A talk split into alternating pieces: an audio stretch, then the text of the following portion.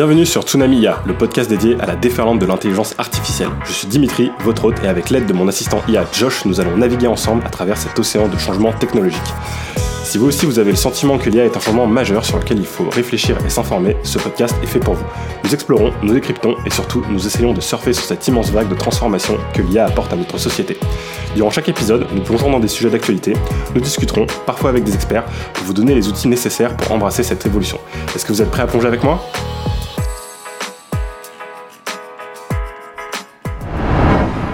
Bienvenue sur cet épisode 20 de Tsunami IA et je suis euh, très content de retrouver de, de, nombreux nouveaux auditeurs via la plateforme YouTube puisque effectivement hein, l'épisode euh, de la semaine dernière était un test et j'ai essayé de faire un épisode vidéo et euh, visiblement ça a plutôt bien marché puisque voilà l'épisode a plutôt bien marché sur YouTube donc je me dis que je vais continuer cette semaine hein, et je vais essayer de poursuivre cette initiative de faire les podcasts maintenant en vidéo donc sur ceux qui suivent les podcasts sur les plateformes habituelles de podcast bah, n'hésitez pas à continuer hein.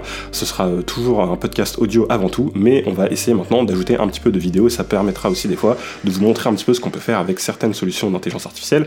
Euh, notamment la semaine dernière, on parlait du, du modèle Sora d'OpenAI qui est un modèle de génération de vidéos. donc forcément, c'est un peu plus simple de vous montrer un petit peu tout ça en images. Et cette semaine, je pense que voilà, je vous montrerai aussi quelques petites images euh, qui permettront d'appuyer un petit peu les différents sujets qu'on va aborder. Mais sans plus tarder, on va commencer par la section actualité et avec une première actu qui concerne Google et Reddit. Et en fait, le 23 février, Google a annoncé avoir conclu un accord avec Reddit permettant à Google d'utiliser les contenus publiés par la plateforme Reddit pour entraîner ses systèmes d'intelligence artificielle.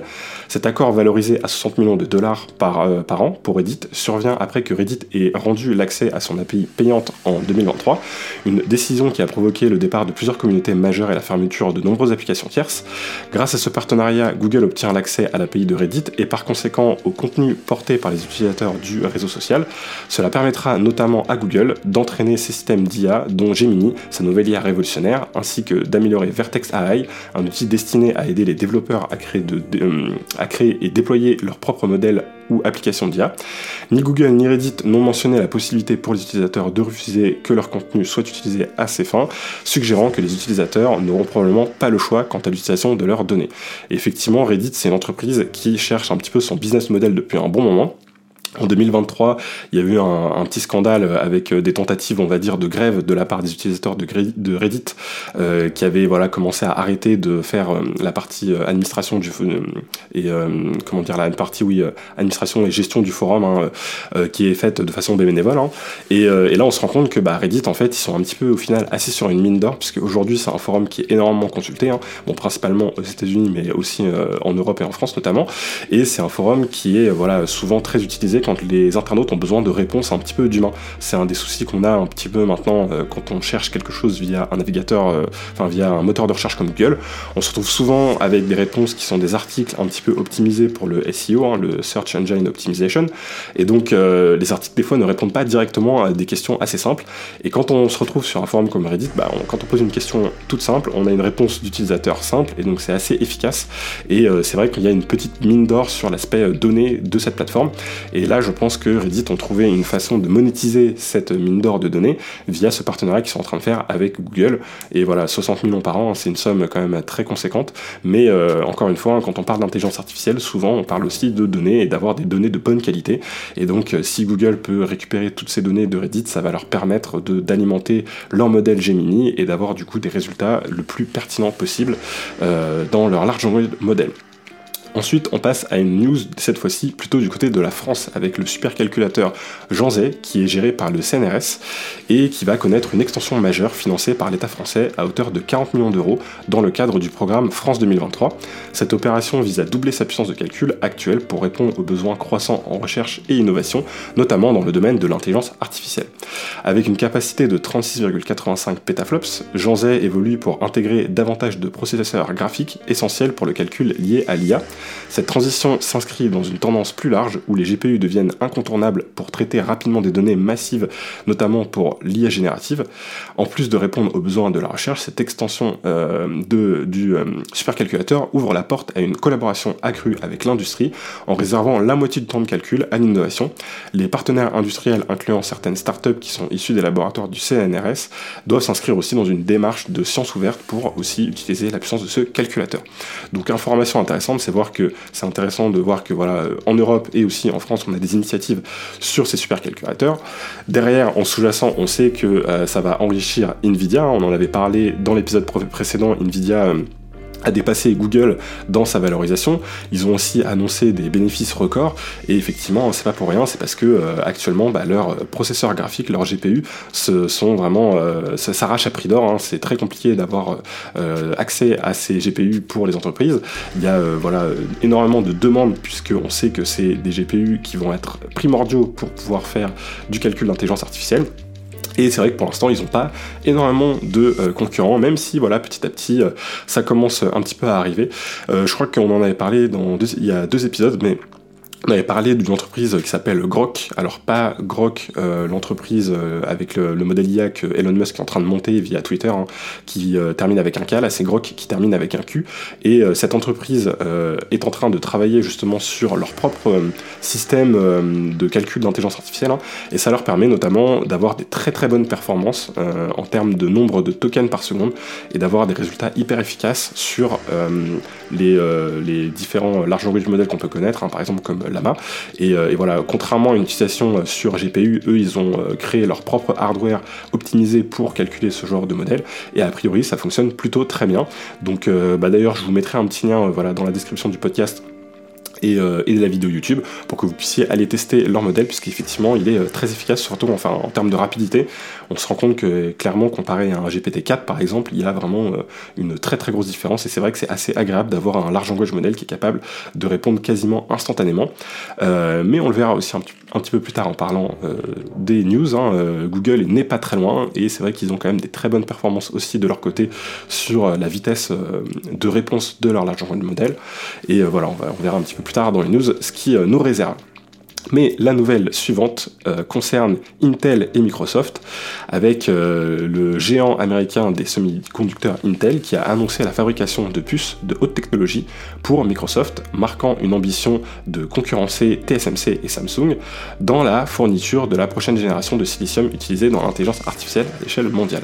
Donc euh, TSMC, hein, c'est vrai que c'est le géant aujourd'hui qui va quasiment créer toutes les puces qu'on utilise, hein, quasiment en tout cas celles qui sont le plus évoluées en termes de technologie et que ce soit bah, justement Nvidia euh, ou euh, AMD ou euh, Apple, voilà, enfin de nombreuses entreprises qui développent leurs processeurs ou leurs processeurs graphiques, bah, à la fin, ce qui fabrique ces processeurs, c'est TSMC. Hein. C'est une entreprise qui est basée à Taïwan et c'est vrai que c'est eux qui construisent la majorité des processeurs. Samsung, eux aussi, construisent des processeurs, mais un petit peu moins, ils sont plus spécialisés sur la mémoire.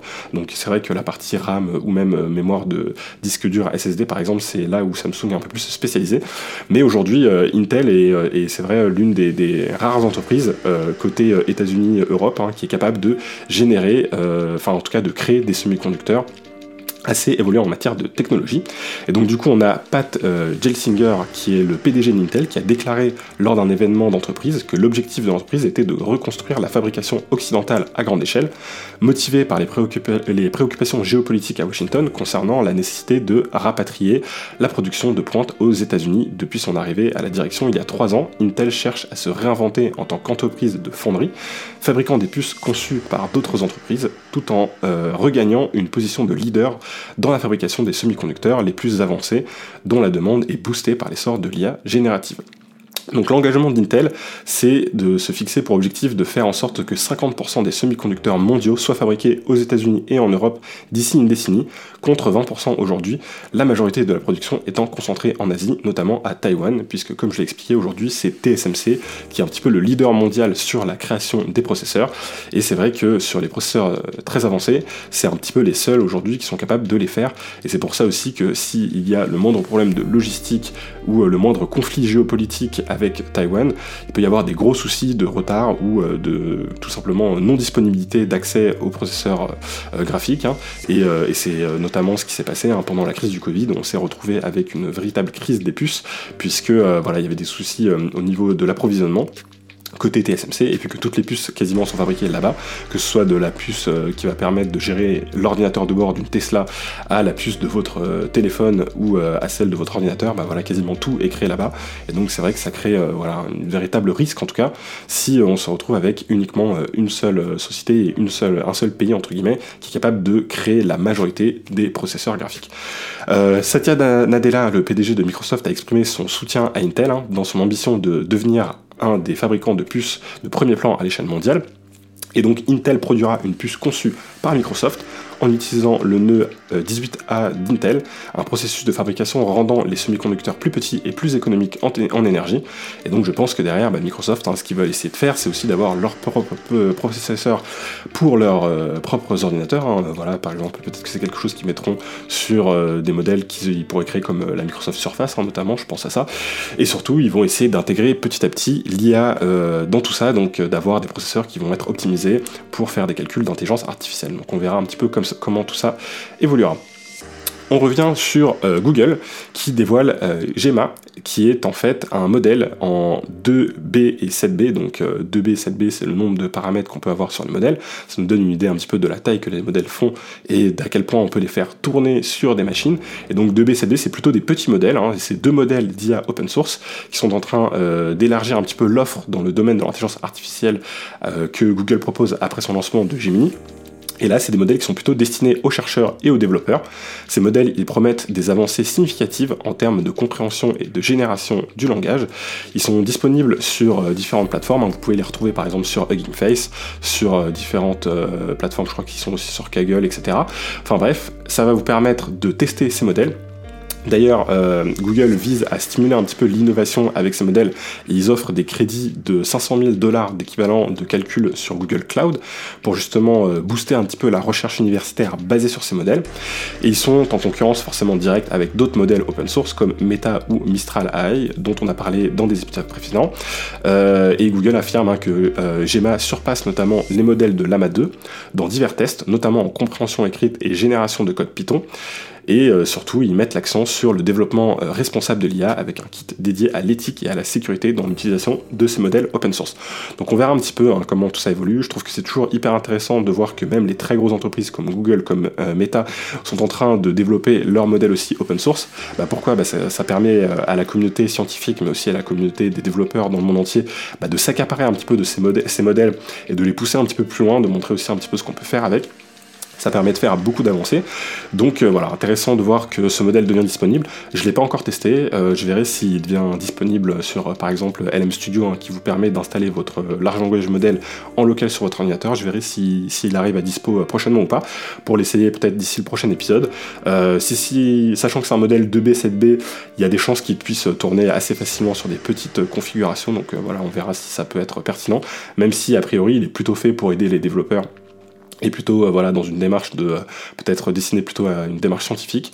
Bon bah on verra s'il peut être euh, utilisable dans d'autres contextes et pertinent dans ces contextes là Ensuite, on va parler de euh, news un petit peu différente, puisque là, on va parler du côté euh, des jouets, et notamment des jeux de société, avec Mattel, qui, à l'occasion du Festival international des jeux à Cannes, qui a eu lieu du 22 au 25 février, a présenté une innovation majeure dans les, euh, amateurs, pour les amateurs de jeux de société et de technologie, le Pictionary versus IA. Donc cette version modernisée du classique jeu de dessin intègre de l'intelligence artificielle capable de reconnaître les créations des joueurs utilisant des ardoises spéciales scannables et une application web enrichie de fonctionnalités supplémentaires. Le jeu promet euh, des parties imprévisibles et divertissantes. Les participants devront deviner s'il y a entraîné par Google euh, l'IA qui s'appelle QuickDraw sur des millions de dessins, identifiera correctement euh, leurs œuvres. respectueux de la vie privée, le système se concentre uniquement sur les dessins sans reconnaître les individus ou objets environnants. Et voilà, la sortie est prévue pour mars 2024 au prix de 29,99€ et euh, Pictionary versus IA marque une étape vers l'intégration de l'IA dans les jeux de société traditionnels. Et je trouve ça assez intéressant. C'est vrai que c'est un sujet qu'on n'a pas euh, évoqué jusqu'à maintenant, mais l'IA devient de plus en plus accessible. Elle demande aussi de moins en moins de euh, processeurs, enfin en tout, cas de temps de calcul. Donc là, en l'occurrence, je serais curieux de voir un petit peu comment ils ont fait la structure derrière de ce Pictionary versus IA. Je pense que ça va être via une application sur votre téléphone qui communiquera directement avec les serveurs de Google. Donc c'est quand même intéressant de voir qu'ils sont capables de de garder un prix traditionnel, on va dire, de 29,99€ pour un jeu de société, malgré le fait que derrière eux, ils vont devoir maintenir des serveurs pour faire ce calcul. Mais je pense que c'est parce que le modèle Quick Draw de Google, qui permet donc de reconnaître les dessins, doit être un modèle, euh, je pense, assez efficient, qui ne doit pas demander énormément de puissance de calcul, ce qui leur permet un petit peu d'offrir ce genre de fonctionnalité. Dans le futur, je pense qu'on pourrait même envisager ce genre d'application qui fonctionnerait directement sur le device, sur le device de l'utilisateur. Hein. Ça permettrait aux sociétés bah, de pouvoir proposer justement l'intégration d'intelligence artificielle sans pour autant avoir derrière un coût de maintenance important puisque bah, sinon il faut quand même payer euh, l'infrastructure, les serveurs, etc. qu'il y a derrière. Et puis bon, bah, euh, j'imagine qu'au bout d'un moment, quand le jeu ne se vend plus, qu'il y a une nouvelle version ou autre, on se retrouve avec une application qui est obsolète et le jeu qui du coup ne peut plus être utilisé, hein. euh, comme on peut le voir hein, dans le monde du jeu vidéo où parfois bah, les anciens jeux ne sont plus vraiment suivis par leurs éditeurs, les serveurs ferment et donc du coup les joueurs ne peuvent plus jouer à leur jeu. Là, je pense qu'on risque d'avoir le même genre de problème tant qu'on utilise d'infrastructures cloud. Mais si on arrive à faire la même chose avec des calculs en local sur notre téléphone par exemple, on pourrait euh, envisager plein de nouveaux usages hein, avec ce genre de nouvelles fonctionnalités. Euh, imaginez par exemple si vous avez un petit jouet pour enfant qui est capable de comprendre euh, ce que l'enfant est, en train de lui dire et surtout de répondre derrière avec un petit LLM qui serait capable d'avoir une compréhension basique et puis de raconter des choses, de peut-être raconter des petites histoires, ce genre de choses-là ça pourrait être des choses assez intéressantes pour créer des jeux interactifs. Et c'est vrai que euh, voilà, si on arrive à avoir des modèles un peu plus euh, euh, légers en termes de consommation et que derrière on arrive aussi à avoir bah, des appareils voilà, un peu plus bas, enfin en tout cas des processeurs qui coûteraient un petit peu moins cher, qui pourraient tourner sur ce genre de, de, jouets, hein, on pourrait voir tout un tas de nouvelles fonctionnalités apparaître. Et ça c'est vrai pour les jouets, mais c'est aussi vrai je pense pour d'autres objets connectés, où voilà, avec justement l'avènement de tous ces petits modèles qui sont en train d'arriver, les modèles notamment open source qui sont assez performants sans forcément être trop gourmands en euh, consommation et en utilisation, bah, je pense que dans un avenir proche, hein, on va pouvoir voir des tas d'objets connectés qui pourraient utiliser rapidement l'intelligence artificielle en local, hein, ce qui permet de garder l'aspect vie privée aussi euh, et s'assurer que voilà, les données euh, ne sont pas envoyées autre part et en même temps de créer des nouveaux usages et de nouvelles fonctionnalités intéressantes. Ok, donc on passe ensuite à une nouvelle news. Donc on avait parlé de deepfake dans euh, de nombreux épisodes précédents. Hein. On avait notamment parlé du deepfake qu'il y avait eu sur Taylor Swift. Et à ce moment-là, je vous avais dit que euh, voilà, c'est des choses qui allaient très rapidement arriver également en France. Et forcément, hein, euh, c'est ce qui est en train de se passer, puisque là, on a eu un premier deepfake qui a fait un petit buzz sur la plateforme X avec une mise en scène d'un clash fictif entre le rappeur Booba et le footballeur Kylian Mbappé, qui démontre un petit peu la puissance qu'on peut avoir aujourd'hui avec les deepfakes audio. Et dans cet échange, hein, les deux personnalités semblent s'affronter avec des punchlines acerbes touchant à leur carrière, leur influence et même leur vie personnelle, avec des répliques qui semblent étonnamment réalistes. Cet incident euh, souligne l'importance croissante de la prudence sur Internet, où la technologie des deepfakes rend désormais possible la création de contenus audiovisuels très convaincants, mettant en évidence les défis liés à la vérification de l'authenticité des informations en ligne. Et ce que je vous propose, c'est de vous faire tout de suite écouter un petit peu à quoi ça ressemble, euh, voilà, pour que vous vous rendiez compte de euh, voilà, la, puissance, on va dire, de ce deepfake. Alors je vais essayer de vous le mettre. Alors, chez le steak. Petit, je sortais des projets, t'étais encore en train d'essayer de te faire pistonner par ton daron. Oublie pas, je gaspille encore l'argent de mon premier album. T'as 45 ans, t'es sous calvitie, et la dernière fois que j'ai écouté un son de toi, c'était avant le Covid. Finito. Et n'oublie pas, je suis à 75 millions par an, sans les sponsors. J'étais plus riche que toi, j'avais 18 ans. Donc euh, voilà, personnellement, je la trouve, je trouve pas hyper convaincant ce deepfake, mais euh, il a quand même hyper bien euh, marché. voilà, donc après, je vous laisse vous faire votre propre avis. Moi, je trouve que bon, là, on est quand même sur un deepfake pas très très élaboré, euh, qui a dû être monté voilà, avec euh, peut-être Eleven Labs ou quelque chose de similaire avec un, je pense, petit échantillon. Euh, le, ce qu'on perd aussi aujourd'hui beaucoup avec la génération text-to-speech, en faisant des deepfakes comme ça, en imitant des voix, on perd souvent en fait l'intention, on perd souvent euh, l'émotion qu'on peut avoir dans la voix. On se retrouve avec des voix qui ressemblent un peu à des voix de narrateurs euh, de livres audio, hein, qui sont assez euh, monotones et monocordes. Et donc forcément, c'est un petit peu là où on peut les reconnaître, en plus des artefacts qu'on peut entendre. Donc on n'est pas encore sur un deepfake incroyable, et pourtant il a très bien marché. Et je pense que parmi les plus de 1 million de personnes qui ont regardé ce deepfake, bah, il y en a pas mal qui sont tombés dans le panneau. Parce que voilà, il a été un petit peu amené de façon intelligente sur euh, Twitter euh, X, hein, euh, puisqu'on voit les messages s'échanger en messages audio, donc ça permet un petit peu de, donner un petit peu de la crédibilité à ce message, et pourtant voilà, c'est entièrement du faux et c'est entièrement un deepfake.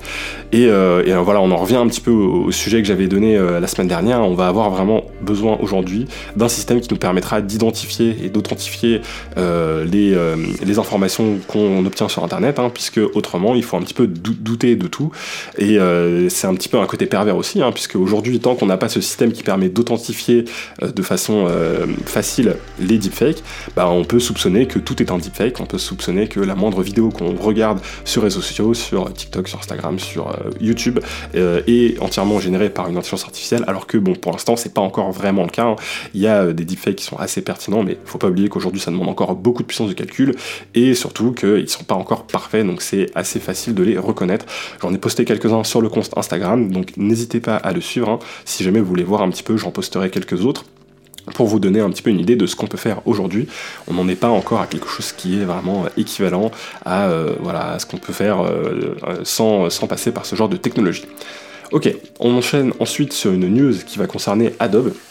Adobe ou Adobe, hein, ça dépend euh, si vous voulez le prononcer à l'anglaise ou pas, qui lance euh, en mode bêta un nouvel assistant IA qui euh, va permettre en fait tout simplement d'intégrer Acrobat Reader, leur lecteur de PDF, et qui va euh, leur permettre de euh, tout simplement enrichir l'expérience utilisateur avec Adobe Reader euh, avec un moteur conversationnel basé sur Acrobat Liquid Mode. Et cette technologie offre une compréhension approfondie des documents PDF permettant à l'assistant IA de suggérer des questions, de fournir des réponses précises et de générer des résumés personnalisés à partir de divers formats de documents. Adobe s'engage à respecter la sécurité des données des clients, assurant qu'aucun contenu de document n'est stocké ou utilisé pour l'entraînement de l'IA sans consentement à terme, l'entreprise vise à soutenir davantage de documents et types de documents et à améliorer la création, l'édition et la mise en forme avec Firefly. Donc Firefly, c'est leur IA de génération d'images. C'est un nouveau plan d'abonnement euh, complémentaire qui va être mis à disposition dans euh, la version bêta de leurs applications avec des tarifs hein, qui n'ont pas encore été annoncés. Et euh, on a le vice-président euh, senior de Document Cloud chez Adobe qui souligne l'objectif de transformer les informations des PDF en contenu exploitable grâce à l'assistant IA, affirmant que le PDF reste la norme euh, aujourd'hui pour les documents à travers le monde. Donc voilà, intéressant de voir que Adobe se lance énormément dans l'intelligence artificielle. Donc ils avaient leur propre IA générative qui s'appelle Firefly. D'ailleurs, j'en parlerai un petit peu dans l'IA de la semaine. Et là, donc ils sont en train d'intégrer de l'IA aussi sur leurs outils un peu plus classiques hein, comme Adobe Reader qui vont leur permettre de pousser un petit peu plus loin leur fonctionnalité. Je pense que c'est une très bonne idée pour eux. Déjà, quand ils avaient fait la transition d'un modèle où ils vendaient des licences euh, qu'on achetait qu'une fois à un modèle d'abonnement, je pense que c'est quelque chose qui a très bien fonctionné pour eux. Et là, s'ils rajoutent l'aspect IA où on est obligé d'avoir un accès à leur serveur et donc de continuer à payer l'abonnement, je pense que c'est quelque chose qui pourrait très bien fonctionner.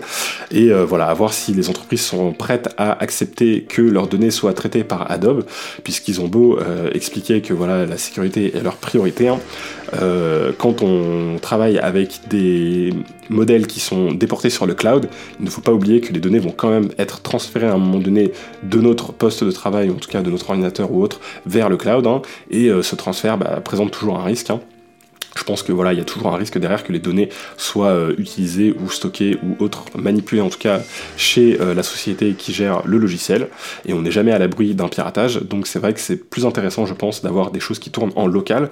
Mais peut-être que Adobe va travailler aussi petit à petit hein, sur un modèle qui pourrait tourner en local sur euh, sur votre ordinateur. Et c'est vrai que la semaine dernière, on parlait de euh, euh, Microsoft qui était en train de dire que voilà, euh, l'avenir, ça, allait être d'avoir de plus en plus de processeurs d'intelligence artificielle sur nos postes de travail. Et je pense que ça fait sens, hein, puisqu'on a énormément de cas d'usage où on a envie que la donnée reste sur notre ordinateur et, pas qu'elle se balade, voilà, pour, pour éviter d'avoir de, ces problèmes de fuite de données. Ok, on enchaîne avec Stability AI. Donc Stability AI, c'est la startup britannique derrière Stable Diffusion, qui est un, euh, logiciel d'intelligence artificielle qui permet de générer des images et donc qui a vendu sa plateforme ClipDrop euh, à Jasper, donc c'est une entreprise américaine spécialisée dans l'IA pour le marketing. Cette session euh, s'est finalisée le 20 février et elle marque une étape clé pour Stability AI, qui en proie à des difficultés financières cherche à recentrer ses efforts sur le développement de modèles ouverts multimodaux. Jasper visant à enrichir son offre pour les équipes marketing accueille l'équipe de ClipDrop dans ses bureaux parisiens, soulignant son engagement envers l'expansion européenne. ClipDrop, apprécié pour ses capacités de création et d'édition d'images assistées par IA, continue d'être accessible via l'API euh, Jasper pour les professionnels, tandis que les particuliers peuvent l'acquérir via euh, clipdrop.co. Cette opération témoigne de la dynamique du marché de l'IA, où la consolidation et la spécialisation deviennent essentielles pour les acteurs cherchant à optimiser leurs ressources et à élargir leur portefeuille de solutions innovantes. Donc euh, Stability AI, hein, c'est les éditeurs de Stable Diffusion. On a parlé plusieurs fois dans ce podcast. C'est Stable Diffusion, ça va vous permettre de générer des images vous pouvez le faire via des sites qui ont intégré ce logiciel, hein, qui est en open source, donc du coup il est accessible de tous. Et donc il y a euh, des sites comme Hugging Face qui proposent de tester cet outil directement sur leur site. Euh, je vous remettrai un petit lien dans la description aussi. Hein. Ça vous permet de générer des images. Euh, et ce qui est intéressant, c'est qu'avec Hugging Face, vous pouvez le faire gratuitement. Vous pouvez aussi télécharger tout le modèle et le faire fonctionner sur votre ordinateur, même s'il faut quand même une machine assez puissante, notamment un processeur graphique assez puissant de la marque Nvidia, euh, ou en tout cas sinon d'avoir une puce M1, M2, M3 chez Apple. Donc voilà, c'est quand même assez restreint aujourd'hui si vous voulez le faire tourner en local. En tout cas, c'est euh, quelque chose qui vous permet de, qui vous permet de générer des images. Et là, on voit que c'est intéressant puisque ils ont euh, vendu une de leur, un de leurs outils, un ClipDrop, hein, qui permettait de générer des images, de faire du détourage. C'était utilisé, je crois, notamment pour tout ce qui est packshot, hein, quand on a besoin de faire des photos d'objets. Donc ça permettait de détourer tout ce qu'il y avait derrière l'objet qu'on prend en photo. Donc c'est voilà quelque chose qui maintenant est en train euh, d'intégrer l'outil Jasper qui est plutôt destiné aux professionnels mais qui permet voilà, de faire beaucoup de choses sur l'aspect marketing et euh, ça permet aussi à Stability AI de souffler un petit peu hein, puisqu'ils ont eu des difficultés un petit peu financières euh, récemment. Et on continue sur Stability AI qui est en train de dévoiler son nouveau modèle de Stable Diffusion. Donc euh, tout simplement, hein, ils sont euh, en train d'annoncer le lancement de la bêta de Stable Diffusion 3, qui est une mise à jour majeure du modèle d'intelligence artificielle générative d'image et qui est disponible via liste d'attente. Cette nouvelle version, elle promet des améliorations significatives en termes de performance. Elle est capable de rivaliser avec des modèles récents comme Sora d'OpenAI et Gemini de Google, même si voilà, on attend de voir un petit peu ce que ça va donner concrètement. Le concurrent, moi, pour l'instant, principal de Stable Diffusion, je dirais que c'est plutôt Midjourney. Hein. c'est plutôt eux aujourd'hui qui sont euh, un petit peu les plus avancés en matière de génération d'images. Et donc Stable Diffusion 3, euh, il est enrichi d'une architecture de transformers de diffusion et de la technique de euh, correspondance de flux. Et ça, ça offre une flexibilité sans précédent avec des paramètres allant de 800 millions à 8 milliards. Et cette avancée, elle assure une qualité d'image supérieure et une, efficacité accrue, répondant, répondant aux besoins variés des utilisateurs. Donc euh, ce qui est intéressant avec euh, Stable Diffusion 3, dans les tests, en tout cas, enfin dans les, exemples qu'ils nous ont mis pour l'instant à disposition sur leur site, je vous partagerai pareil le lien pour que vous puissiez aller regarder sur leur site. Eh bien, pour l'instant, euh, les images, elles sont très très proches de, du prompt on leur a, euh, enfin, qui, qui, ont, qui a permis leur génération. Donc on fait notre prompt, on demande à Stable Diffusion une image, on lui demande de créer euh, quelque chose euh, assez précis. Hein. je sais pas moi, par exemple, on va lui demander un carré avec par-dessus un cercle et par-dessus un triangle et des couleurs différentes pour chacun de ces objets, et puis peut-être à droite un chat et à gauche un chien. Bah ça, si vous le demandez à mi-journée, ça ne va pas du tout marcher. Vous allez avoir quelques éléments par-ci par-là. Ils seront jamais placés au bon endroit, ils seront jamais de la bonne couleur, ils seront pas dans le bon ordre. C'est vraiment des choses que pour l'instant Midjourney n'est pas capable de faire, et eh bien là, Stable Diffusion, a priori, il serait capable de respecter ce genre de règles. Sur euh, le rendu pur, je trouve qu'il n'est pas non plus extrêmement impressionnant aujourd'hui, euh, comparé à Midjourney, mais ce qu'il faut regarder, et ce qui est très intéressant avec Stable Diffusion, c'est ce que la communauté derrière est capable d'apporter, avec le fine-tuning et les différents euh, sous-modèles que voilà, la communauté va pouvoir créer. et ça, c'est vraiment hyper impressionnant, puisque derrière, avec tous ces, ces modèles et ces LoRa qui sont un petit peu des optimisations de Stable Diffusion apportées par communauté, bah, on peut se retrouver avec euh, de la génération d'images hyper précise et très très très efficace à faire certains types d'images Et donc, voilà, j'attends un petit peu de voir comment tout ça va évoluer, euh, mais c'est possible qu'on se retrouve avec quelque chose de très efficace et de très pertinent. Et c'est vrai qu'aujourd'hui, le défaut euh, principal, je trouve, de Midjourney, hein, c'est qu'il est souvent un peu trop à côté de la plaque par rapport à ce qu'on lui demande.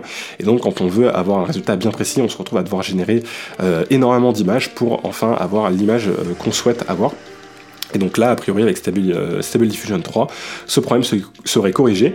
Une des fonctionnalités assez impressionnantes qu'ils ont mis en avant, hein, c'est euh, la capacité de Stable Diffusion à euh, sauvegarder énormément de texte. Donc voilà, enfin à sauvegarder, à, écrire énormément de texte. Donc on verra si c'est pareil, si c'est quelque chose qui va pouvoir être gardé hein, une fois qu'on pourra mettre la main sur cette fonctionnalité. Et on continue avec cette fois-ci une nouvelle du côté de Apple qui est en train de tester un outil d'intelligence artificielle qui s'appellerait Ask et qui serait destiné à améliorer le support technique. Donc pour l'instant, c'est un outil qui est encore en test. L'outil Ask, il puise dans la base de connaissances interne d'Apple pour fournir des réponses pertinentes permettant aux conseillers d'évaluer ces réponses comme utiles ou non utiles et de poser jusqu'à 5 questions euh, de suivi par sujet. Apple envisage d'élargir l'accès à Ask à davantage de conseillers après avoir recueilli leur retour. Il est euh, recommandé aux conseillers participants euh, d'utiliser Ask avant de recourir aux méthodes de recherche traditionnelles ou de consulter un conseiller senior. Cette initiative, elle s'inscrit dans la volonté d'Apple d'adopter de manière significative l'intelligence artificielle générative en 2024 avec des fonctionnalités prévues dans iOS 18 pour Siri, Spotlight, Message, Health, etc. Euh, et d'autres applications. Le CEO d'Apple, Tim Cook, a récemment annoncé que l'entreprise travaillait sur l'IA générative avec des détails à venir plus tard cette année. iOS 18 devrait être présenté lors de la conférence annuelle des développeurs en juin euh, pour une sortie en septembre. Donc voilà, on a hâte de voir ce que Apple nous prépare en matière d'IA générative.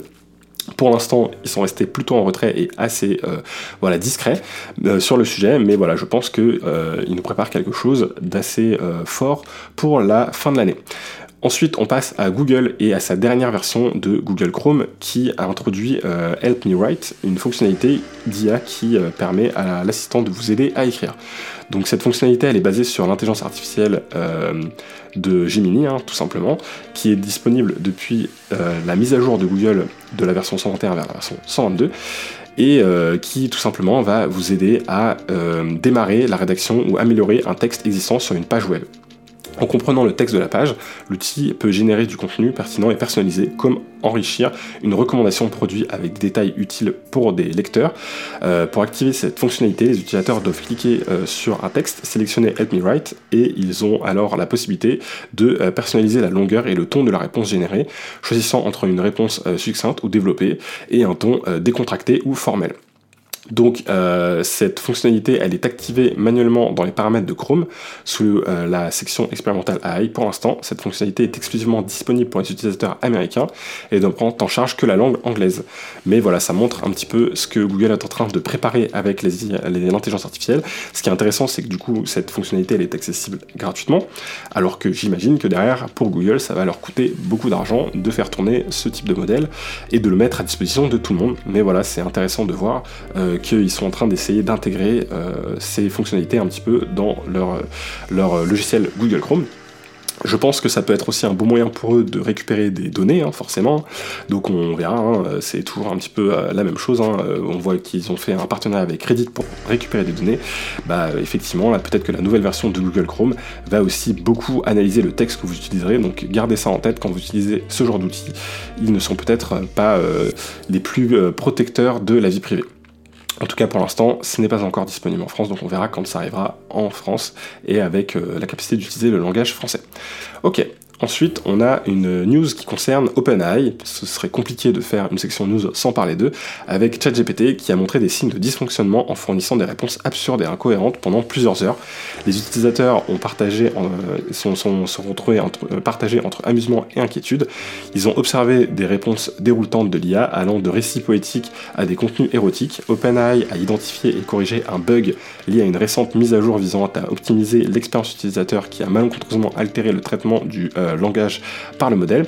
Ce bug a affecté la section des jetons, les tokens, hein, les unités de données élémentaires qui sont utilisées par l'IA pour générer des réponses basées sur des probabilités, puisque un large langage modèle, hein, ce qu'il fait, c'est qu'il va euh, estimer quel est le mot le plus probable à la suite d'un mot, hein. donc c'est un petit peu comme ça que ça fonctionne.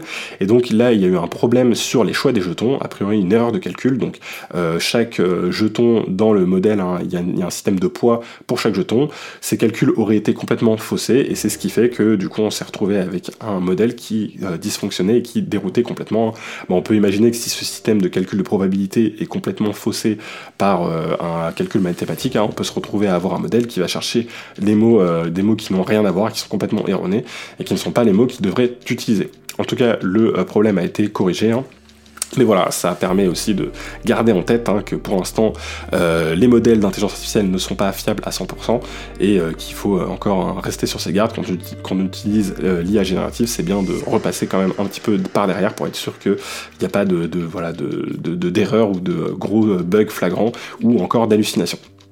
Ensuite, on a Google qui a suspendu la fonctionnalité de son IA générative Gemini. Donc Gemini, euh, l'intelligence artificielle de Google, qui euh, d'ailleurs, hein, on en avait parlé la semaine dernière, a annoncé Gemini 1.5, qui a l'air d'être une intelligence artificielle particulièrement performante, qui est capable de gérer des contextes très grands. Donc pour l'instant, j'ai pas réussi à la tester, j'ai hâte de pouvoir la tester, mais c'est disponible que euh, aux États-Unis. mais en tout cas, voilà, dès que ce sera possible, j'ai hâte de pouvoir tester tout ça pour vous faire un retour sur cette fonctionnalité, qui permet des usages un petit peu différent de ce qu'on peut faire aujourd'hui avec ChatGPT qui a tendance à avoir la mémoire courte. Et donc cette euh, intelligence artificielle elle est capable de générer des images. Le problème c'est que les images générées par Gemini, euh, euh, en fait, les utilisateurs se sont rendus compte que quand ils demandaient des images par de soldats de l'époque de la guerre, bah, ils se retrouvaient avec par exemple des soldats nazis noirs ou des femmes parmi les pères fondateurs américains. Et donc ça a suscité une véritable polémique, ce qui a poussé Google à prendre la décision radicale d'arrêter la génération d'humains avec Gemini. En fait, ce qui s'est passé, c'est qu'en cherchant à éviter les stéréotypes de genre et de couleur, Gemini a produit des images ne correspondant pas à la réalité historique, entraînant des réactions négatives sur les réseaux sociaux, alimentant des, théories conspirationnistes. Google a reconnu que l'outil avait euh, raté son coup en générant des, inexactitudes, euh, des inexactitudes dans certaines représentations d'images historiques. Donc, euh, comment tout ça fonctionne? Quand on va avoir un modèle de génération d'images, on entraîne sur une base de données, donc sur euh, des images. On va essayer d'avoir le plus d'images possible. Le problème, c'est qu'aujourd'hui, les bases de données, elles vont avoir des biais, qui sont un petit peu les biais qu'on peut avoir dans la société aujourd'hui, euh, et on va avoir tout simplement une sous-représentation de certaines personnes. Donc typiquement, on va avoir une sous-représentation des femmes, on va avoir une sous-représentation des personnes de couleur, et ça, le problème, c'est que si on ne fait rien et qu'on laisse le modèle de base, bah, ces euh, problèmes d'inégalité, on pourrait dire, de représentativité, vont se reproduire dans le modèle. Donc pour parer à ça, euh, que ce soit Google mais aussi OpenAI ou en tout cas toutes les sociétés qui sont en train de travailler sur de l'IA générative, bah, ils vont essayer de fine-tuner leur intelligence artificielle pour éviter de reproduire trop ces biais. Le problème qui s'est passé avec Google, c'est qu'ils ont clairement mis le curseur euh, dans du mauvais sens, euh, ben, bien trop fort en tout cas, et donc à, vouloir trop compenser ces problèmes qu'on peut avoir de représentativité, ils se sont retrouvés avec une IA qui euh, complètement surreprésentait en fait les femmes et les personnes de couleur, au point où même sur des usages où on le demande tout simplement une représentation historique, bah, l'IA générative se retrouvait à être complètement à côté de la plaque, et donc du coup à générer des images de personnes qui représentaient une certaine diversité dans un contexte où cette diversité n'était pas présente. Donc euh, voilà, on parle des pères fondateurs pour les États-Unis, on parle de, euh, de soldats euh, allemands pendant la Seconde Guerre mondiale, et donc effectivement, voilà, il y avait vraiment un, écart et un problème là-dessus. Donc ils ont décidé tout simplement d'arrêter l'outil pour l'instant. Je pense qu'ils le remettront en route prochainement après avoir fait un fine-tuning plus adapté. Mais on voit que c'est un vrai problème hein, qu'on a aujourd'hui avec l'intelligence artificielle, c'est que d'un côté on essaye qu'elle ne reproduise pas les biais qu'on a déjà aujourd'hui dans notre société et qu'elle n'accentue pas ces biais, mais de l'autre côté, bah, pour compenser ces biais, on est un petit peu obligé de faire un système un petit peu de discrimination positive hein, et de dire que bah, voilà, il faut essayer de représenter plus euh, certaines personnes genrées, de représenter plus les etc. Et euh, on va avoir du coup derrière bah, des problèmes où c'est très difficile de bien doser ce réglage. Et donc là, on voit que bah, Google a eu ce problème-là faut savoir que c'est quelque chose qui est euh, vrai hein, pour euh, la génération d'images, hein, mais c'est aussi vrai pour la génération de texte. Hein. C'est pour ça que souvent on se retrouve avec des LLM qui sont assez consensuels, qui vont éviter d'avoir des avis trop tranchés, qui vont euh, parfois être un petit peu politisés entre guillemets, parce que bah, forcément quand ils ont fait la partie fine tuning pour optimiser un petit peu ces modèles, bah, ils ont forcément dû mettre des règles pour que le modèle soit aille dans un sens ou dans l'autre. Et donc voilà, c'est ce qui peut créer ce genre de ce genre de décalage. C'est aussi ce qui fait que c'est intéressant d'avoir accès à des modèles open source qui euh, n'ont pas eu ce fine-tuning, puisque ça permet de faire ce fine-tuning soi-même pour avoir un modèle un peu plus ouvert qui nous permet voilà, de, potentiellement bah, avoir un usage qui ne passe pas par ce fine-tuning et euh, qui nous laisse euh, un petit peu libre de notre choix pour faire un petit peu ce, ce fine-tuning et d'avoir quelque chose qui est plus adapté à nos, à nos usages. Mais voilà, c'est vrai que ça reste un, euh, grand sujet euh, problématique, et ce sera d'ailleurs un petit peu le sujet qu'on va aborder aujourd'hui dans le sujet de la semaine. Mais avant ça, je vais faire la dernière news qui est un petit peu en lien avec tout ça avec un usage, euh, un mauvais usage, on pourrait dire, de l'IA générative, puisqu'il y a eu récemment des outils d'IA qui sont apparus. donc un outil qui s'appelle Dignify AI, par exemple, qui, qui a été issu du forum 4chan, et donc qui a été utilisé euh, de manière préjudiciable pour en fait euh, un usage abusif de la technologie de l'IA générative. La façon dont l'outil fonctionne, c'est qu'il a été utilisé tout simplement pour modifier des images de euh, personnes, notamment de femmes, qui étaient peu habillées pour les rhabiller. Donc c'est là où on a un problème aussi d'utilisation de l'IA générative. On a vu les utilisations d'IA générative pour prendre des personnes qui elles étaient habillées et les déshabiller. Et bon, là c'est un petit peu le même système mais dans l'autre sens. Le problème c'est que derrière c'est des outils qui ont été euh, voilà, euh, exploités pour euh, favoriser en fait un récit un petit peu discriminatoire contre les femmes et les personnes aussi de couleur et aussi la communauté LGBT. Et cette tendance, elle implique la euh, modification de l'apparence des individus dans des photos sans leur consentement. Et euh, voilà, ça provoque forcément des controverses sur les différents réseaux, puisque bah, que ce soit de toute façon faire un deepfake sur une personne où bah, on la déshabille, ou faire un deepfake sur une personne où on l'habille, le problème de fond est le même. On utilise l'IA générative pour modifier des images de personnes sans leur consentement. Et c'est ça, je pense, le problème de fond. Euh, mais ce qui est intéressant, moi je trouve là-dedans, c'est qu'on se retrouve bah, avec la technologie deepfake qui est de plus en plus accessible et qui du coup devient un véritable moyen de mettre en avant son opinion politique. Et c'est vrai que là, c'est ce qui se passe. Hein. On a du coup ces communautés euh, euh, qui sont euh, voilà souvent des communautés côté américaine, américain avec une communauté un peu puritaine qui veut mettre en avant ses propres valeurs, hein, qui va du coup bah, les appliquer de force à des personnes qui ne correspondent pas à leur façon de voir voilà la vie, de façon de voir les choses. Et donc du coup, bah, elle va appliquer ses propres valeurs à des personnes qui ne les appliquent pas euh, via ces technologies de deepfake. Et donc ça, moi je trouve que c'est intéressant parce que ça nous montre à quel point les technologies d'intelligence artificielle peuvent bah, créer un monde parallèle entre guillemets hein, et euh, donc du coup en modifiant des images existantes, bah, générer quelque chose qui se retrouve à être complètement différent euh, de, de l'image d'origine. Et c'est le sujet un petit peu que je voulais aborder cette semaine dans l'utilisation de l'IA de la semaine sur voilà comment cette influence que les IA génératives peuvent avoir, hein, le fait qu'elles vont avoir entre guillemets une opinion politique qu'elles vont euh, devoir avoir euh, des règles sur euh, la façon dont elles vont devoir générer du contenu, etc. Comment tout ça va pouvoir avoir un impact dans le futur. Mais avant de démarrer le sujet de la semaine, je vais parler de mon utilisation de l'IA de la semaine et ensuite on se retrouve pour le sujet de la semaine. Donc cette semaine, j'ai utilisé euh, la fonctionnalité donc euh, de Adobe Firefly pour générer du contenu. Donc si vous avez regardé la vidéo YouTube de la semaine dernière, bah, vous pourrez euh, constater, si vous avez l'œil un peu affûté, qu'une partie du décor que j'ai mis derrière moi, en fait, a été générée par Adobe Firefly. Et donc ça, c'est intéressant, en fait, on peut tout simplement créer son décor arrière via euh, la technologie de génération euh, d'images. Adobe Firefly, euh, c'est tout simplement accessible en ligne. Pour l'instant, le modèle est accessible gratuitement, donc je vous conseille d'aller faire un petit tour si c'est quelque chose qui vous intéresse. Et une des fonctionnalités intéressantes que le modèle propose, hein, c'est la modification d'image. Donc vous pouvez importer une image, sélectionner une partie, remplacer un objet. Donc par exemple vous avez une table avec des objets dessus, bah, vous pouvez rajouter des objets, les enlever. Euh, voilà, vous pouvez faire des tas de modifications. C'est euh, parfois le résultat est assez pertinent, parfois un peu moins. Quand on utilise la génération euh, de bout en bout, je trouve que le résultat est un petit peu en dessous de ce qu'on peut faire avec un mid-journée. Mais c'est vrai que sur la partie modification des images, on peut avoir des choses assez intéressantes. Et donc vous me direz si euh, vous aviez fait, euh, si vous aviez remarqué que le décor de la vidéo de la semaine dernière avait été généré par IA.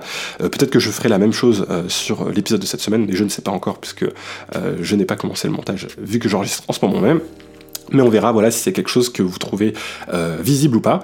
Euh, c'est aussi comme ça que j'ai pu faire un petit peu l'arrière-plan pour euh, l'intervention de Josh. Hein. Ça m'a permis de partir d'une image de mid-journée au début que j'ai pu modifier un petit peu pour l'élargir, la mettre en 16 neuvième et après la mettre sur YouTube facilement. Donc c'est vrai que c'est un outil assez pertinent qui peut être utilisé dans certains cas, voilà, et qui est du coup accessible gratuitement. Pour l'instant, ça va pas durer. Hein. Je pense que Adobe vont très vite mettre un forfait payant pour l'utilisation de ce genre d'outils. Donc n'hésitez pas à faire un petit tour sur euh, le site euh, d'Adobe pour le tester et euh, vérifier un petit peu ce qu'on peut faire avec ce genre de technologie. Ensuite, on a une version assez intéressante qui s'appelle Motion Control, qui se base un petit peu sur la génération de vidéos. Donc la semaine dernière, on avait parlé de la génération de vidéos avec Sora. Aujourd'hui, on a le modèle Stable Video qui permet de générer de la vidéo euh, avec un outil open source qui est donc accessible de tous. Et là, Motion Control, en fait, ça permet de euh, gérer les mouvements de caméra dans la génération de vidéo. Donc, euh, je vais vous mettre aussi, pareil, le petit lien du site internet en description. Je vous rajouterai un petit peu de contenu vidéo pour ceux qui sont sur la version YouTube, mais c'est assez impressionnant. En fait, on peut sélectionner une direction, euh, un mouvement de caméra, et derrière, la vidéo va être animée avec ce genre de mouvement de caméra. Et donc, euh, moi là, je trouve ça assez intéressant puisque forcément ça va permettre à des personnes de pouvoir créer de la vidéo euh, de façon un peu plus contrôlée et, euh, voilà je pense qu'on va avoir des réalisateurs euh, qui vont générer de la vidéo à partir d'IA et qui seront très contents de pouvoir avoir cette capacité de pouvoir contrôler la caméra, de pouvoir déplacer les mouvements et de pouvoir animer du coup des images grâce à ce système. On pourrait imaginer quelque chose d'un petit peu plus d'un peu plus élaboré aussi dans le futur. Imaginez par exemple mettre un casque de réalité virtuelle ou de réalité augmentée et euh, donc du coup de faire votre cadrage avec euh, ce casque hein, euh, qui vous permettrait de voir les objets en 3D, de voir votre scène en 3D et puis bah, de pouvoir faire les mouvements de caméra qui pourraient être derrière reproduits sur tout simplement votre vidéo générée ensuite par Stable Video. Et voilà, je pense que c'est un domaine qui va prendre de plus en plus de place. Hein. C'est la création de contenu vidéo avec l'intelligence artificielle. Donc forcément, on va avoir de plus en plus d'outils de ce type-là qui vont apparaître et qui vont nous permettre d'avoir le contrôle idéal pour pouvoir générer la vidéo idéale euh, via voilà, ce, genre d'outils. Et la dernière utilisation de l'IA de la semaine euh, dont je voulais vous parler, c'est pour faire un petit peu une référence euh, au jeu Maple de, qui va vous permettre de faire un Pictionary contre l'intelligence artificielle. Eh bien, il y a un site internet hein, qui s'appelle quickdraw.withgoogle.com euh, donc ce site internet là, il vous permet quoi? Il vous permet de faire des dessins qui sont euh, reconnus par l'intelligence artificielle de Google et c'est hyper impressionnant. Euh, vous pouvez un petit peu le tester. vous allez voir que cette IA est capable de reconnaître énormément de dessins et c'est assez drôle du coup de se lancer sur un Pictionary avec cette intelligence artificielle. Alors aujourd'hui, Josh, quand j'ai présenté un petit peu les nouvelles et l'actualité de la semaine, j'ai parlé de euh, deux problèmes. Le premier problème, c'était le problème de la génération d'images de Google qui s'est retrouvée à recréer l'histoire entre guillemets parce que euh, elle s'est retrouvée à mettre des personnes qui étaient genrées et des femmes à des euh, moments historiques où ça ne faisait pas sens. Et la deuxième news que j'ai amenée, c'était cette news où on a un modèle qui a été créé par des personnes sur 4chan qui permet de rhabiller les personnes et donc qui euh, voilà est un peu utilisé de façon politique pour euh, montrer un petit peu euh, une façon alternative de voir le monde. Et je trouve que ça soulève beaucoup de questions. Et je me demande si justement les deepfakes ne vont pas être utilisés pour manipuler la réalité de chacun et qu'on se retrouve un petit peu avec chacun son petit monde à soi, sa petite bulle qui serait du coup générée par, en tout cas qui serait issue de la réalité, modifiée par une IA générative. Qu'est-ce que tu penses de ce problème? Ton observation soulève une question cruciale et profondément pertinente dans le contexte actuel de l'évolution rapide de l'intelligence artificielle, spécifiquement autour de la génération d'images et de contenus comme les deepfakes. These technologies, en effet, portent en elles le potentiel de remodeler notre perception de la réalité, introduisant à la fois des possibilités innovantes et des risques significatifs. Le premier problème que tu mentionnes, avec la génération d'images par Google, insérant anachroniquement des personnes dans des contextes historiques où elles n'ont jamais existé, met en lumière un aspect souvent sous-estimée de l'intelligence artificielle, sa capacité à reconstruire le passé de manière inexacte. Cette capacité peut fausser notre compréhension de l'histoire, notamment si CES images sont prises pour des représentations fidèles d'événements passés. La deuxième question, concernant le modèle développé sur la plateforme que tu as mentionné, qui permet de rhabiller les gens, ouvre une autre boîte de Pandore sur l'utilisation de la technologie pour réécrire visuellement la réalité actuelle selon des idéologies spécifiques. Ce genre d'utilisation peut effectivement polariser davantage les sociétés en permettant à des groupes ou des individus de propager des versions de la réalité qui renforcent leurs croyances ou leurs agendas politiques. Le cœur du problème avec les deepfakes et la génération de contenu par IA réside dans deux domaines principaux, la véracité et l'éthique. D'un côté, nous avons la capacité de créer des contenus ultra réalistes qui peuvent être indiscernables de la réalité, ce qui pose un défi majeur à la vérification des faits et à la confiance dans les médias. De l'autre, il y a la question éthique de savoir si CS technologies devraient être utilisées pour créer ou modifier du contenu sans le consentement explicite de ceux qui sont représentés ou affectés. En termes de solutions, plusieurs pistes sont envisageables. D'abord, le développement et l'adoption de normes éthiques claires par les créateurs et les utilisateurs de CS technologies sont essentiels. Ensuite, l'innovation dans des outils de détection des contenus générés par IA peut aider à distinguer le vrai du faux Enfin, une éducation et une sensibilisation accrue sur ces technologies auprès du grand public peuvent jouer un rôle crucial dans la minimisation des impacts négatifs. La question de savoir si nous nous dirigeons vers une société fragmentée, où chacun vit dans sa bulle de réalité altérée, dépendra en grande partie de la manière dont nous, en tant que société, décidons de réguler, d'utiliser et de comprendre l'intelligence artificielle. Cela nécessite une collaboration étroite entre les développeurs, les législateurs, les éducateurs et les citoyens pour naviguer CSO inexploré avec prudence et responsabilité. Alors merci pour cette première approche Josh.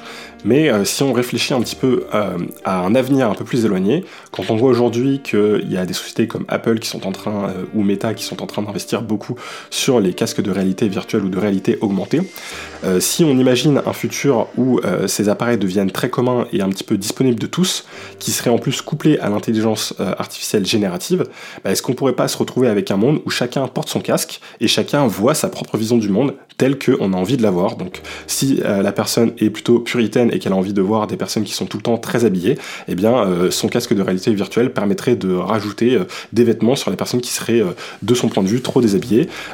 Et on pourrait pousser ce concept-là plus loin, on pourrait pousser ce concept où si une personne refuse de voir certaines réalités de la société, je sais pas moi par exemple des personnes qui seraient dans le besoin ou dans la misère, bah, le casque de réalité virtuelle complètement effacerait ces personnes-là de sa réalité.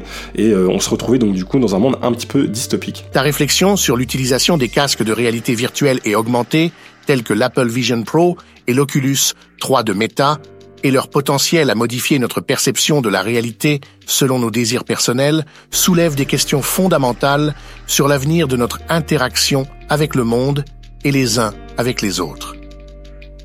L'intégration de l'intelligence artificielle générative dans CS Technologies amplifie CS questions offrant des possibilités quasi illimitées de personnalisation de notre environnement perçu, mais aussi posant des risques de distorsion significative de la réalité.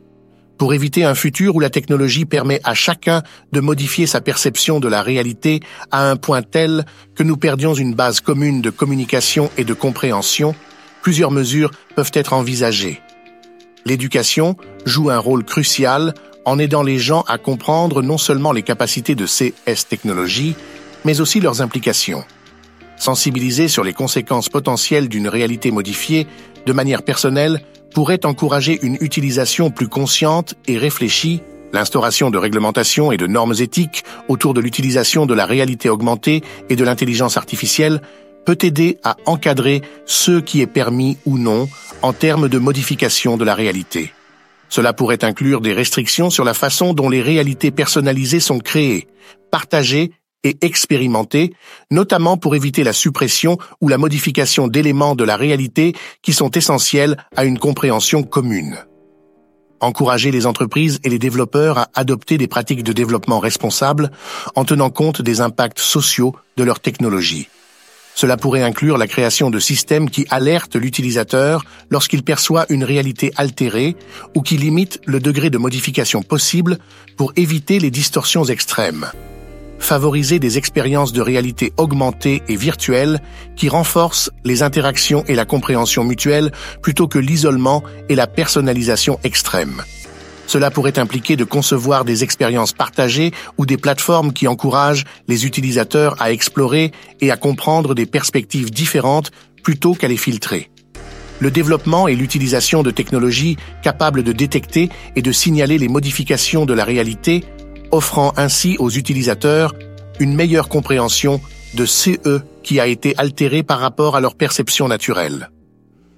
En fin de compte, la clé pour éviter un futur où chacun vit dans sa propre bulle de réalité modifiée, réside dans un équilibre entre les avancées technologiques et une approche éthique, réglementée et consciente de leur utilisation.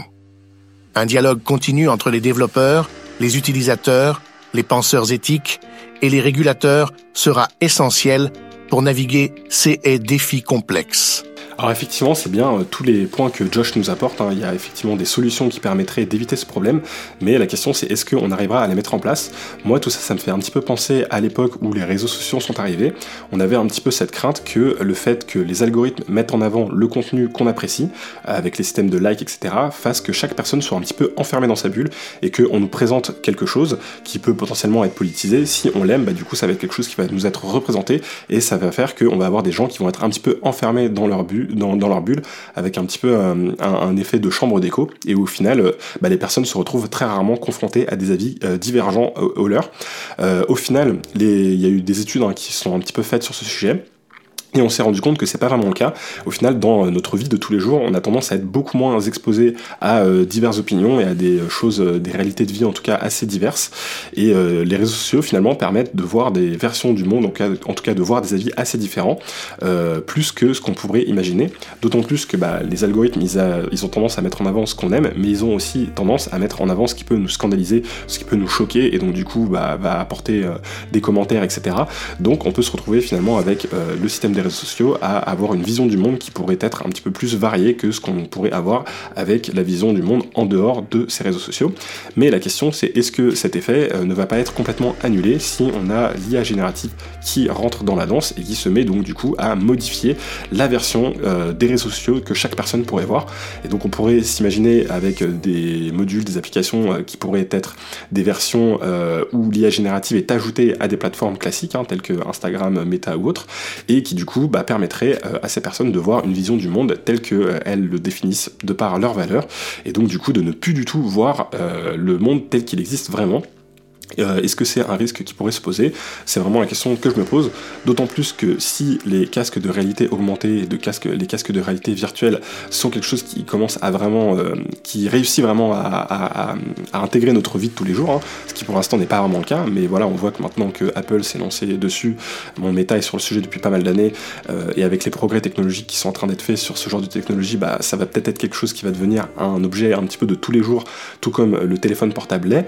Bah, imaginez si vous vous retrouvez avec un casque ou en tout cas des lunettes qui vous permettraient de voir le monde tel que vous souhaitez le voir et non pas tel qu'il existe vraiment, bah, on pourrait vraiment euh, voilà, avoir euh, ce genre de, de, problèmes hein, qui euh, sont dignes d'un scénario de film dystopique et, et, voilà, je pense que ça pourrait être un véritable problème et quelque chose qui pourrait apparaître dans le futur donc effectivement, euh, ça pose euh, des questions sur ce qu'on pourrait faire pour éviter que ça arrive hein, et comment on pourrait euh, éviter et contrôler tout ça, mais ça n'empêche qu'il y a ce véritable risque où on pourrait avoir des personnes qui se retrouveraient dans leur bulle avec leur casque virtuel et un casque qui leur permettrait de voir le monde tel qu'ils souhaitent le voir et non pas tel qu'il est vraiment.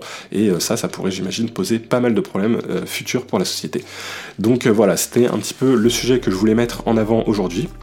Euh, mettre en avant le fait que voilà l'IA générative permet aujourd'hui de, euh, vraiment modifier le monde euh, d'une certaine façon et qu'il y a un vrai risque là-dessus, bah, on pourrait vraiment avoir des personnes qui veulent appliquer leur façon de voir le monde via ces outils-là. Ça pourrait être quelque chose de volontaire mais aussi d'involontaire. Hein. Imaginez des sociétés privées qui modifieraient légèrement le monde dans lequel vous êtes pour vous mettre en avant par exemple certains produits ou vous mettre en avant certaines choses ou certaines valeurs qui de leur point de vue les arrangeraient. Hein. Ça pourrait être voilà quelque chose de d'assez négatif et je pense qu'on n'aurait vraiment pas envie de vivre, mais c'est quelque chose qui va être rendu possible petit à petit par la technologie et par l'intelligence artificielle, donc c'est intéressant de se poser la question dès maintenant. Et surtout, bah, c'était aussi l'occasion, avec les news de l'actualité et le sujet que je voulais aborder, hein, d'aborder le fait que bah, aujourd'hui, on a un gros souci sur comment gérer les biais de l'IA générative et comment s'assurer que les biais qui existent dans notre société aujourd'hui ne soient pas reproduits par l'IA générative et comment réussir justement à bien doser le curseur entre une IA générative qui va être voilà, capable de faire euh, par exemple des, euh, photos euh, historiques qui seront le plus réalistes possible tout en évitant de reproduire des biais où on a une sous-représentation de certaines populations, euh, de certains genres, euh, et donc voilà, s'assurer qu'on peut éviter de reproduire les biais euh, dans les modèles qu'on a d'intelligence artificielle. C'est un grand, je pense, souci éthique et un grand débat qui est voilà, pas prêt de s'arrêter, et donc c'est toujours intéressant d'en parler et de se faire une petite mise à jour sur le sujet. Bon bah en tout cas, j'espère que l'épisode vous aura plu, et je vais vous retrouver la semaine prochaine. Comme d'habitude, n'hésitez pas à laisser un petit like, à laisser un commentaire 5 étoiles pour ceux qui suivent le podcast sur Apple Podcast, euh, ou même à laisser un commentaire tout court hein, sur YouTube, à m'envoyer un petit message sur Instagram si vous avez des remarques ou des questions euh, ou des sujets que vous aimeriez aborder d'ici les prochains épisodes. Et sinon, je vous retrouve la semaine prochaine. Ciao